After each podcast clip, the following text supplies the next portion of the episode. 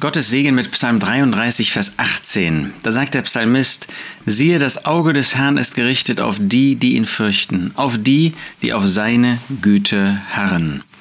Was für eine wunderbare Zusage Gottes. Ja, wer sich auf menschliche Kraft, wer sich auf sich selbst stützt, wer meint, er selber würde das Ziel schon erreichen, er selber würde klarkommen in seinem Leben, der wird das nicht erleben.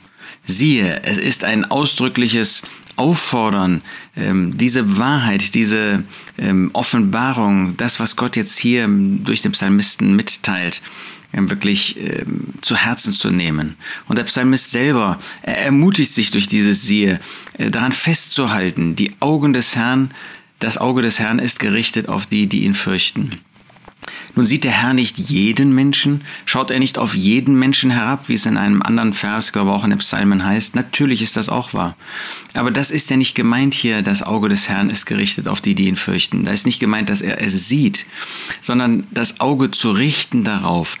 Ähm, wir finden das in ähm, einer anderen Ausdrucksweise, die uns als Erlöste trifft. Er hat uns zuvor gesehen, zuvor ersehen.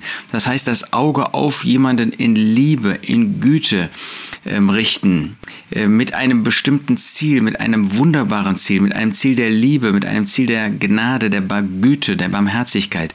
Das Auge des Herrn ist auf die Gläubigen gerichtet, um ihnen Gutes zu tun, um ihnen zu helfen, um ihnen den Weg zu weisen. So sieht das Auge des Herrn auf die, die ihn fürchten, die durch wahre Gottesfurcht geprägt sind. Gottesfurcht, das heißt, ein Leben zu führen, wo man alles das fürchtet, was im Widerspruch zu Gott steht, wo man alles das meidet, was Gott verunehrt und wo man die herzliche Gemeinschaft mit Gott sucht wo man ihn fürchtet, nicht indem man Angst vor ihm hat, natürlich nicht. Ein Gläubiger, wir als Erlöste, wir haben keine Angst vor Gott. Wir haben ja sein Leben, ähm, er hat ja alles für uns gegeben, wir brauchen keine Angst vor ihm zu haben. Im Gegenteil, wir haben Vertrauen zu ihm, wir kommen zu ihm im Gebet, in dem Vertrauen, dass er uns hört und auch hören wird.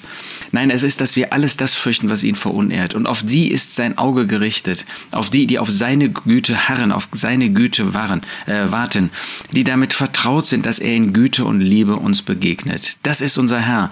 Und so geht er mit uns. So darfst du Vertrauen haben, dass er dich nie allein lässt, sondern dass er an deiner Seite geht. Siehe, das Auge des Herrn ist gerichtet auf die, die ihn fürchten, auf die, die auf seine Güte harren. Das gilt auch dir, wenn du ein Leben mit ihm führen möchtest.